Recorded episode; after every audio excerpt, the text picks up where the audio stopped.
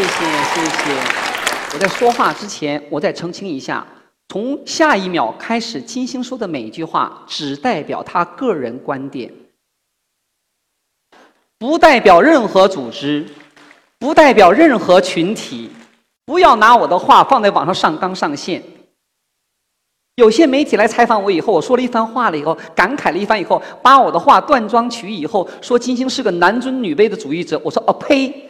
如果我是个男尊女卑主义者，我不要费那么大劲跑到女人世界来了。所以说，下面的话只代表金星个人观点。好，接下来咱就聊一聊我今天要讲的女性的自由选择。准备好了吗？来吧。当我们造就这个团队找到我金老师请你来讲这个话题的时候，我就当时就笑了一下。我说，在二零一八年，在二十一世纪，我们一个妇女论坛上，如果我们还要用一个话题谈到女性自由选择这个话题的话，其实潜意识当中我们已经承认，在我们现今的世界当中，女性的选择权是不多的。所以今天我想针对一个话题，很直接的一个话题：女人一定要结婚吗？这个话题我来展开我的演讲。一个女生出生以后，选择学校、学业、就业、婚姻。家庭各个方面的选择，选择不再选择，在他自我能力建设成立之前，家庭在替他选择；当他有了大部分的独立选择权以后，也还在家庭或者社会乃至周边人都在帮这个女性做出选择。尤其是面对婚姻的时候，这是一个很多女性面临一个大的选择。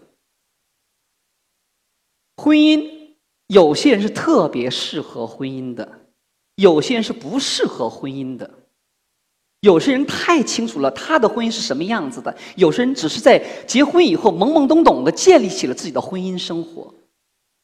但是每个女人都必须经历婚姻吗？我个人认为不是。在我成为我自己想要的样子了以后，我就那一天我就决定我不需要婚姻，我有我自己的舞台，有我的舞蹈，可以了。孝顺我的父母就可以了，有那么多的学生可以去教，可以了。我没想到，上天生活把一个三个无辜的生命交到我手里边，我很自然的就成为一个收养了三个弃婴的妈妈、母亲这个角色。我准备好了吗？没有。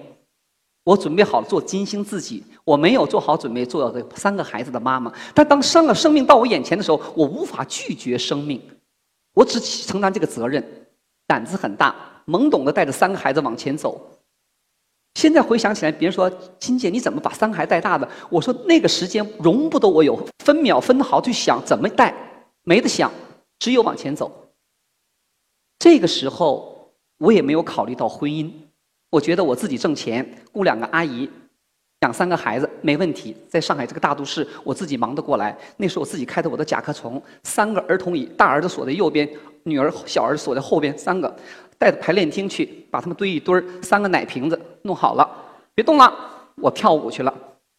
两个小时以后该给小的换尿布了，换完尿布以后好好玩儿，没问题。这个生活从两千年到两千零四年，在碰到汉斯之前，碰到我先生之前，一直这么一个状态。所以说，有时候我打趣的看到很多年轻人说带一个孩子累得要命啊。我说可能每个人的能力不一样吧。你也不能说人家带一个孩子累就不对，可能我的能力比较强，我的行动能力比较强，而且我其实我也不知道怎么当妈，但是我知道，我就把我的身心放在他的旁边，就是如果我是个孩子，我这么躺着应该很舒服，那我就让孩子那么躺着吧。孩子是不能，这慢慢孩子教会我怎么成为一个母亲。这个时候呢，我没有觉得累，我就觉得哎呀，现在还好，还小。大了以后，有一天孩子问我爸爸是谁的时候，我该怎么回答他？当然了，我已经准备了十来个一种各种各样答案。你爸战死了，你爸为国捐躯了，你爸怎么怎么怎么地了？想了很多的理由，但是我觉得都不够自然，也不够健康。那个时候就改变了我在对选择伴侣的一个标准。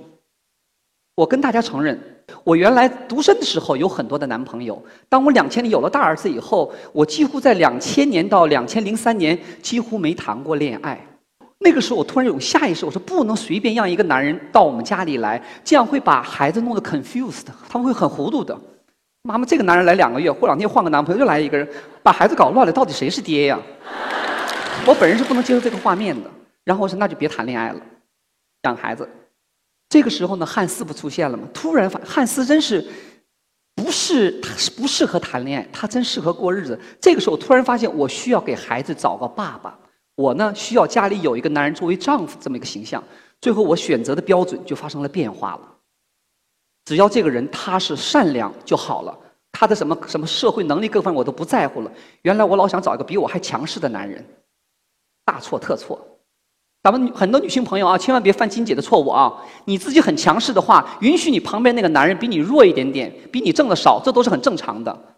很多很强势的女孩，受到高等教育，拿着非常好的工资、年薪的，还想找个比自己更强大老板，大老板不找你，大老板找那些没脑子的女孩去了。所以说。女孩子、女强人们、女学士们，允许旁边那个男人安静、善良、以诚相待，对你父母好，就赶紧嫁了吧，明白了吗？我现在很骄傲的承认，我家就是我的社会地位比汉社会地位高，我挣的就是比他多，我我主外，他主内。我们家一直是怎么讲啊？企鹅家族，企鹅知道吧？企鹅家族，企鹅家就是母企鹅出去找食去了，公企鹅在家带孩子。母企鹅把鱼叼回来了以后，回到家里后把鱼全掏出来，全家在一起吃。我们家是企鹅家族，我很骄傲啊！我为什么能这么阳光灿烂的站在众人面前做着脱口秀、做的节目？因为我没有后顾之忧。当我每天回到家里的时候，汉斯我先生把三个孩子照顾的特别的阳光灿烂。我看到健康的孩子，我觉得我一切付出都值了。这个时候，家庭的平衡产生了。别人就要说你老公做什么，我说就是个普通白领。跟我结婚了，那到了中国就随着我呗，很正常，就这么简单的解释，没有什么太多的东西。说这个时候，我突然发现了啊，婚姻对一个女女生来讲，其实是你心里需不需要？咱们很多女孩子婚姻是为什么呢？觉得到年龄了，完成任务式的婚姻，别人都结婚了，我不结婚不合适，或者是呢，交代式的结婚，给父母有个说法。后来呢，觉得年龄不没办法了，而且很多人还有个误区：我成功了，我什么都有了，我事业、长相，我什么都，我就缺个婚姻的时候，完成个项目吧，可别介。这我要奉劝所有女性朋友：当你选择婚姻的时候，这个时候就要做出一个付出，而且，怎么讲呢？我这么一个说你霸道女性也好啊，怎么个独特立独行的女性也好啊，我面对婚姻，我都往后退了好多步，因为这是两个人共同建立生活。所以说，这个时候突然发现的婚姻是你可以做出选择的，但有的时候被动的生活当中给你推到婚姻当中里面来那个时候要随时调整自己的位置。这就接下来带到我的第二个小话题：女性朋友们、女生们在人生过程当中，你的时间表。你的 schedule 要安排一下。大家都知道，我有个金星舞蹈团，团里有二十个演员。面对很多年轻的女性，舞蹈学校毕业，考到舞蹈团做演员。我每天在跟他们吃午饭的时候，我这我不光在电视里劝婚劝生孩子，我都给他们规定好了，准备再跳几年。他这样说还在跳，我说可以的。我说没有要跳舞，所以可以边跳边跳舞边谈恋爱。到年龄了该结婚了。如果你不想结婚，金老师也支持，但是你别犹豫。时间容容不得犹豫，哪怕犹豫也好，我给你两三年的晃荡时间，你不能一犹豫犹豫七八年、十年，这这不对了，这脑子拎不清嗓嘛。完以后我说别犹豫，要结婚就结婚，要谈恋爱就谈恋爱。如果这辈子决定说我这辈子只谈恋爱不结婚，没问题，好好谈。我把我的恋爱经验全分享给你。但结了婚了，赶紧结婚。结了婚以后就要往后放弃很多东西了，不能什么都要。什么都要这句话说起来很简单，但我经常有一句话我说的：人的幸福指数和你的欲望指数是成反比的，欲望越大，幸福指数越低。这个是我在全国巡演的时候我就发现了，咱们中国有很多的二三线城市，去了以后我发现他们对生活的要求标准不高的时候，他们脸上洋溢着的幸福指数要比我们一线城市高得多。上海是可能在全中国我的生活最舒适的一个地方，但是我到上海以后，我很不自然就感觉上海的节奏特别快，所以上海的人的奋斗精神是往上走的，但你看他脸上肌肉是紧张的。打个成都做比较的话，成都全往后散的。成都全是这个节奏，上海是全是这个节奏，全是要快的。就上海慢慢慢向东京的节奏了。所以我觉得整个城市也是变坏了以后，我们可能是要求都不一样，成功率也不一样，成功指数也不一样。这个时候，我们的幸福指数就随之下降了。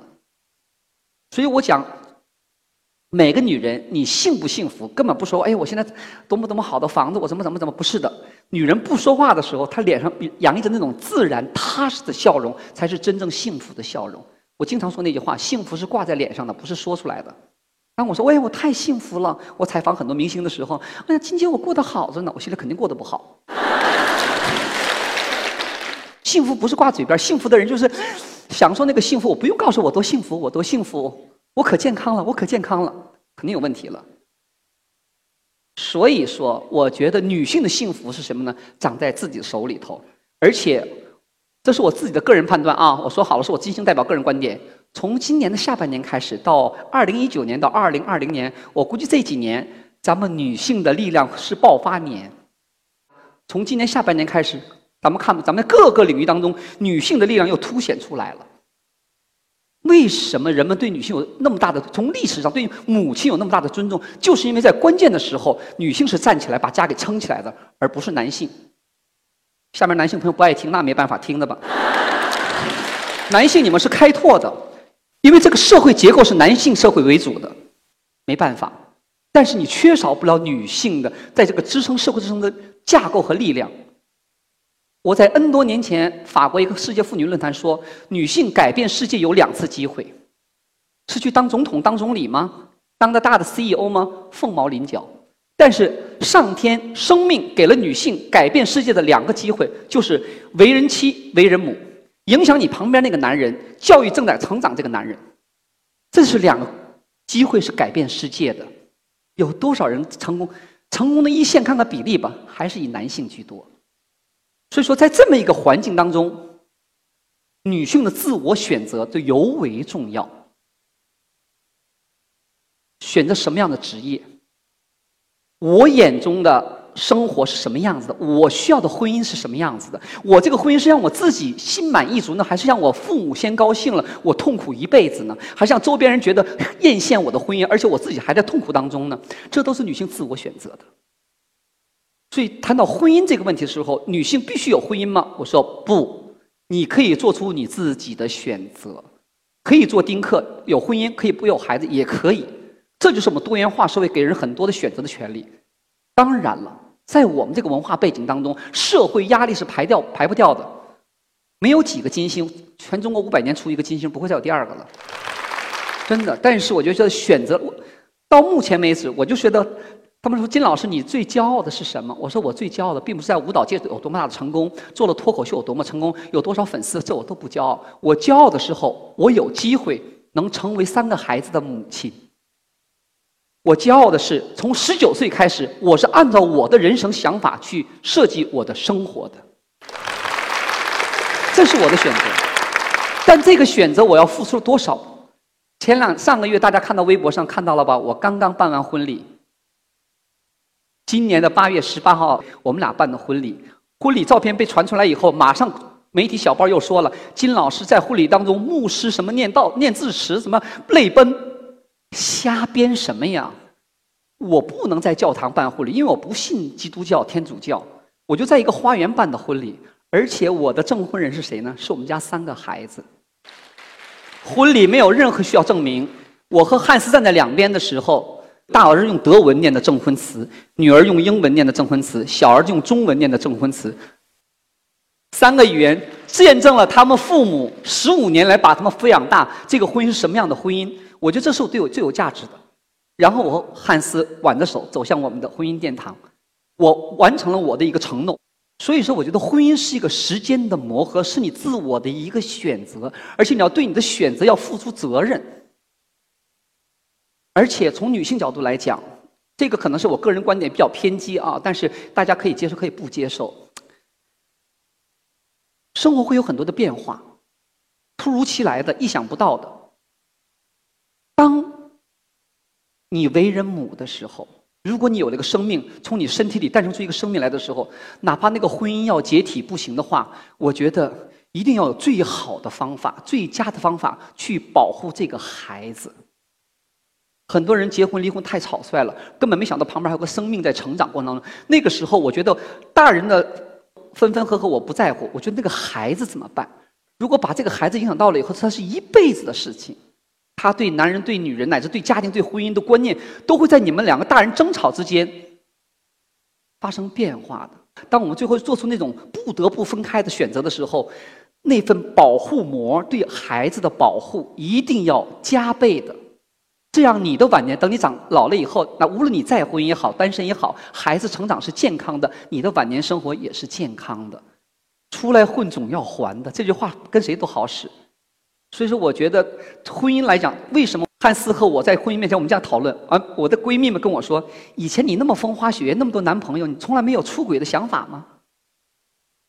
真的问过我说，金星，你没有出轨的想法吗？完以后，我就调侃说，我说出轨成本太大。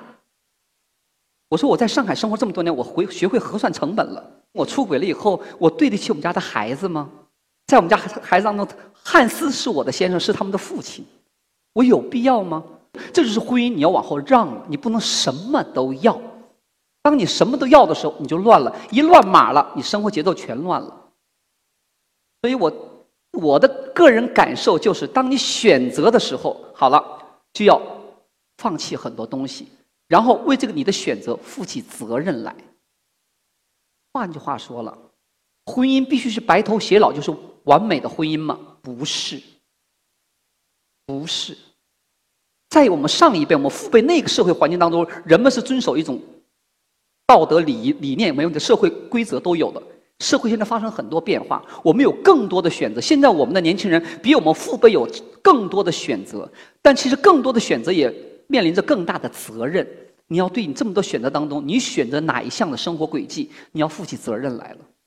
没有的选的时候，只有这条路，有的时候走的挺好。但选择太多了以后，人们会懵掉的，人们会什么都想要的，转的圈我都想要的时候，就是什么都没得到。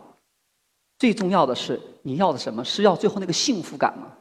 对了，那如果你追求的是最内心的最好的幸福的时候，放弃一些东西，把欲望减少一点点，对孩子负起责任来，孩子成长以后给你带来的快乐，比你。瞬间的、短时间的需求重要的多得多。我只想说，作为女性来讲，我觉得我很幸福，因为我有我的选择能力，而且我也很自信，因为我的婚姻给了我那份自信。到目前为止，我承担的很多社会角色也好，但我最让我自豪的、最让我最美的，就是三个孩子的母亲和一个德国先生的太太。谢谢。